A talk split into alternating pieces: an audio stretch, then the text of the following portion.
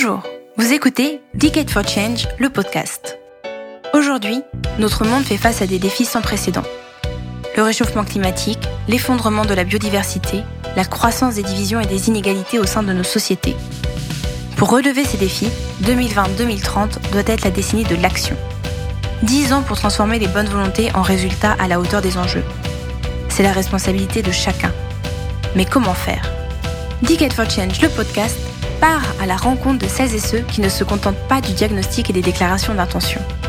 De celles et ceux qui déploient des solutions concrètes pour accélérer la transformation de nos modèles, pour les rendre durables. Aujourd'hui, Charles Nicolas, cofondateur de Decade for Change, reçoit Geneviève Ferron. Après avoir créé la première agence de notation extra-financière en France en 1997, Geneviève Ferron a été directrice du développement durable d'EFAGE et de Veolia Environnement. En 2013, elle a fondé le cabinet Profil avec Virginie Segers pour mettre le bien commun au cœur de la stratégie des entreprises. Elle les aide à élaborer des stratégies durables et promeut les modèles de l'entreprise à mission et de la fondation actionnaire.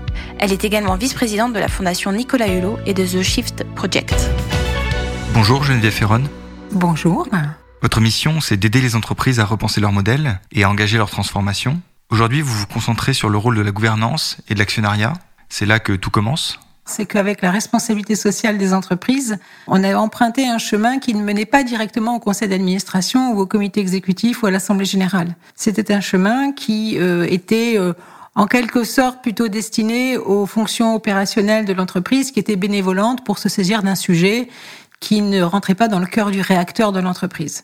C'est-à-dire, c'était une sorte de damage control, comme on dit, dire qu'on gérait la réputation de l'entreprise, on gérait des externalités négatives, mais euh, au fond, on n'avait pas réellement l'intention de modifier le modèle euh, économique de l'entreprise, et ces sujets n'étaient pas abordés euh, dans les conseils d'administration, ou en tous les cas, n'étaient pas un axe structurant de la gouvernance de l'entreprise. C'est pour ça qu'avec la mission, enfin en tous les cas, le, le sujet de l'entreprise à mission et le sujet de la raison d'être, parce qu'en fait les deux sujets se répondent, on voit que la grande différence par rapport aux politiques de responsabilité sociale telles qu'on les a connues, c'est de poser ce sujet directement au cœur de la gouvernance. C'est-à-dire que on peut au moins espérer que pour une fois, les administrateurs aient réellement consacré du temps, de l'énergie, de l'attention et de l'écoute à cette question quelle est notre raison d'être, quelle est notre mission Puisque c'est de leur euh, prérogative, c'est à eux euh, de formuler une raison d'être, une mission, et de la soumettre au vote des actionnaires en assemblée générale. Et dans ce cas, euh, les actionnaires, évidemment, sont consultés et deviennent, un peu comme toutes les autres parties prenantes, doivent être consultés. Euh, de façon à ce qu'il n'y ait pas un angle mort euh, sur les processus de décision euh, sur ces sujets aussi fondamentaux. Et donc vous mettez en lumière les bénéfices d'un modèle, celui de l'entreprise à mission, comme vous venez de le faire. Est-ce que c'est un gage d'engagement sincère? Est-ce que c'est un accélérateur? Quel rôle joue vraiment ce, ce basculement? Moi, j'ai pas de détecteur d'insincérité ni d'imposture. Cela étant, les générations, les jeunes générations, je pense qu'elles sont dotées d'un détecteur d'imposture. mais c'est vrai que plutôt que de parler de sincérité, j'ai envie de parler de cohérence. Euh, et, et c'est mieux, bien sûr, s'il y a de la sincérité. Mais c'est surtout, euh, c'est surtout que le diagnostic, il est, il est posé. C'est-à-dire qu'à moins de, à moins d'être vraiment hors sol, ce que sont d'ailleurs certains conseils d'administration, hein, à moins d'être hors sol ou dans le déni ou euh, d'un cynisme total, on comprend bien qu'il faut rentrer dans les règles du jeu, il faut rentrer des, il faut rentrer un champ de contraintes qu'on avait soigneusement évité de considérer c'est-à-dire les limites de la planète ou les considérations d'un, enfin tout ce qui relève de l'inclusion sociale, les sujets d'éducation, de montée en compétences, de partage de la valeur. Donc tous ces sujets-là, euh, on les avait à peu près, euh, on les avait à peu près ciblés dans une politique de responsabilité sociale, mais encore une fois, euh, c'était les sujets de la 25e heure. Bon, je suis un peu caricatural, mais c'est pas si loin du compte. Tandis qu'avec la mission, il y a ce besoin de cohérence qui est de dire si on veut encore être pérenne, si on veut être une entreprise rentable, eh bien ces sujets, il faut les prendre à bras le corps, hein, parce qu'on rentre dans un processus de transformation qui est réellement radical. Donc, euh, s'ils sont pas sincères, ils ont moins compris un principe de réalité, c'est que il fallait se transformer. Euh, donc, c'est un sujet, sujet de cohérence et presque de, de, de gestion de risque et de sécurité. Les actionnaires de Danone viennent de voter à 99% pour la transformation du groupe en entreprise à mission. C'est la première entreprise cotée à le faire. Pas tout à fait, puisqu'en 2019, vous aviez organisé une AG du futur qui avait déjà montré, déjà fait la preuve que les actionnaires eux-mêmes peuvent trouver un intérêt à ce changement de modèle. La transformation de Danone en entreprise à mission, hein, le 26 juin dernier, c'est vrai que ça a ouvert une brèche très intéressante qu'on avait euh, anticipée. Euh, alors on l'avait anticipé en, en créant un, un, format complètement inédit. Euh, tout à fait décalé, qui était l'AG du futur, enfin qui est l'AG du futur. Donc l'AG du futur, ça donnait à voir une assemblée générale d'une entreprise fictive. On avait créé une entreprise complètement, c'était sorti de notre tête, s'appelait Mirliton. Et d'ailleurs, c'est intéressant parce que Mirliton, c'était en quelque sorte, dans le domaine de l'agroalimentaire, c'est une entreprise cotée familiale. Et en fait, on avait voulu être dans, on a voulu, on avait voulu aller sur les contraintes de l'entreprise cotée qui, qui, correspondent à des codes très particuliers. Une entreprise quand même familiale pour montrer qu'il y avait un, un actionnariat patient, euh, mais pas forcément aligné parce qu'entre les anciens et les jeunes. Et dans le domaine de l'agroalimentaire, parce qu'on s'est dit, l'agroalimentaire, tout le monde peut se projeter. C'est un sujet du quotidien et c'est facile à comprendre quels sont les déterminants et une proximité euh, très forte avec ce secteur pour tout le monde. Donc cette AG, elle était, elle était construite sous un format de pièce de théâtre où on avait reproduit une AG avec des codes. Euh, ben, je jouais le rôle de la présidente. Il y avait un directeur général, secrétaire général, le commissaire au compte, le directeur juridique et directeur financier. Et en fait, ce il y avait qu'une résolution, c'était de solliciter le vote des actionnaires qui étaient les spectateurs pour la transformation de Mirliton en entreprise à mission. C'est exactement ce qu'a fait Danone. Et ce qui était intéressant, c'est qu'on avait voulu donner à voir, euh, à travers cet AG, tous les débats, toutes les discussions de fond euh, qui avaient eu lieu au sein du conseil d'administration pour arriver à la formulation d'une raison d'être, donc qui est le, le, socle de la mission. Et on avait été plus loin, on avait aussi soumis euh, au vote des actionnaires les premiers engagements de Mirliton, qui étaient représentés par euh, le comité de parties prenantes, en l'occurrence le comité mission, qui était garant de ces engagements. Donc euh, voilà, la, mission de Mirliton, c'est ceci, voilà les engagements qu'on va prendre et voilà les personnes qui vont faire partie de notre comité mission et qui vont être les garantes en toute indépendance de nos engagements. Et euh, les spectateurs dans, qui étaient invités à s'inscrire à cet AG du futur, on leur avait demandé au moment de l'inscription de s'inscrire sous euh, en choisissant leur collège d'actionnaires. Donc c'était soit actionnaire salarié, soit actionnaire euh, BlackRock, soit actionnaire ISR, euh, Sycomore, soit euh, actionnaire familial. Et même dans les actionnaires familiales, on avait poussé un peu le bouchon jusqu'à est-ce que vous êtes fait partie des vieux grognons ou des jeunes qui poussent? Ça avait été un peu irrévérencieux, mais c'était pour montrer que même quand on est actionnaire familial, on on n'est pas forcément toujours aligné. Voilà, donc au bout de deux heures, euh, on a, on a, voilà, on a partagé nos arguments, on a montré le pour, le contre. Il y a eu vraiment des professions de foi et on a donné la, la, vraiment la, la, parole à la salle. Et c'était complètement en, en spontané parce que euh, les spectateurs pouvaient nous poser, comme dans n'importe quel AG, n'importe quelle question sur la pertinence ou pas euh, de cette mission, de nos engagements. Alors je vous rassure, ça s'est bien fini. Euh, mais on a eu un vote moindre que celui de, Danone, qui était un vote un peu soviétique. Hein. Je crois 99% des votants, un truc comme ça.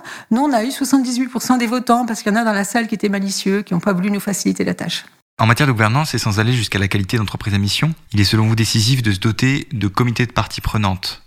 Est-ce que vous pouvez nous expliquer comment ça fonctionne et est-ce que c'est un modèle qui a vraiment des vertus immédiates?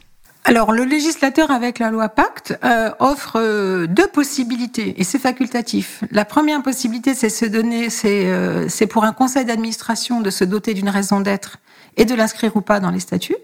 Et puis après, on peut aller plus loin et euh, devenir euh, une entreprise à mission, donc qui est une qualité juridique. C'est pas vraiment un statut, mais c'est une qualité juridique. Et c'est un petit peu plus contraignant. Et en fait, euh, si vous allez euh, uniquement sur la marche raison d'être, sans vouloir devenir euh, société à mission, vous n'êtes pas tenu d'organiser un comité mission qui va être garant des engagements. Vous n'êtes même pas tenu de prendre des engagements d'un point de vue statutaire. Mais on considère que, et toutes les entreprises se rendent compte que formuler une raison d'être sans préciser des engagements, c'est un coup d'épée dans l'eau. Enfin, en tous les cas, ça peut être au contraire une source de défiance. Euh, et puis, de, on peut dire, bon, c'est, c'est de la communication, etc. Ça va pas bien loin. Pour autant, ça peut être intéressant de se dire, je formule une raison d'être. Je suis pas prêt pour aller, euh, comme Danone, devenir une, une entreprise à mission. Mais déjà, une raison d'être, c'est déjà bien, parce que mon conseil d'administration a travaillé, j'ai consulté mes parties prenantes. Eh bien, précisément, je peux aller plus loin en formulant des engagements. Et peut-être que je suis une entreprise qui a créé une instance qu'on appelle comité de parties prenantes ou pas. En tous les cas, dans le cas où, comme les grandes entreprises cotées, elles ont maintenant toutes un comité de parties prenantes. Mais ce comité de parties prenantes euh, c'est un petit peu à l'image de la RSE telle que je vous l'expliquais euh, au début. Euh, c'est-à-dire ça ronronne, c'est des personnes très très compétentes, très très engagées, etc. Mais ce comité de parties prenantes, il a un statut un petit peu flottant et on peut pas vraiment dire que le conseil d'administration est au courant de ce qui ce qu'il en sort et, et suit d'éventuelles recommandations.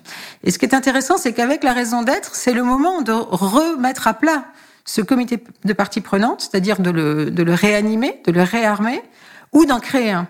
Et d'en créer un en droite ligne avec la raison d'être, c'est-à-dire avec la possibilité de l'articuler avec le conseil d'administration. Hein.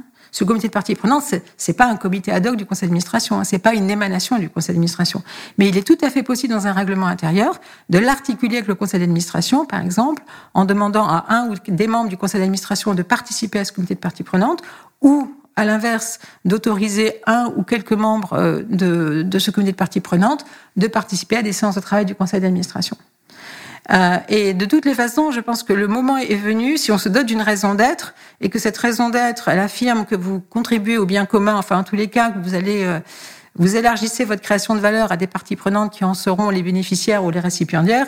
À tout le moins, il faut qu'il y ait une, mise en œuvre, une mise en musique. Il faut que ça vive parce que ça se décrète par le haut. Mais si les principaux bénéficiaires n'ont pas leur mot à dire sur ce que euh, deviennent les engagements et les impacts qui en découlent, ça va, ça va être tout à fait, à mon avis, euh, ça va pas être servir à grand chose. Donc oui, la raison d'être. Euh, remet, redonne de la pertinence à cette consultation et dans le cas de la, société à mission, de toute façon, c'est obligatoire. Alors on voit une dynamique qui s'accélère, vertueuse, et vous y œuvrez. En 2030, à quoi ressemblera la gouvernance d'un grand groupe qui aura réellement inscrit son modèle dans une perspective durable?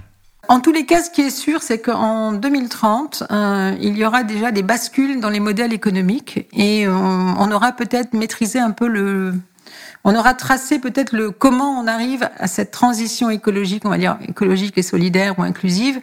En tous les cas, les champs de contraintes se seront tellement tendus que certaines entreprises auront basculé avec des investissements significatifs en R&D euh, ou euh, des refontes complètes de leur modèle économique ou des, des renoncements sur telle ou telle euh, gestion, sur tel BU. Est-ce que ça vaudra la peine, même si la société civile ne pousse pas encore très fort, mais d'être sur des produits qu'on considérera comme étant pas forcément indispensables pour euh, la planète et pour l'humanité. Je pense en ce moment dans le domaine de l'agroalimentaire, une entreprise qui se prétend, qui aurait une raison d'être, euh, donc qui serait axée sur euh, le bien-être, une alimentation, elle devrait peut-être toiletter son portefeuille.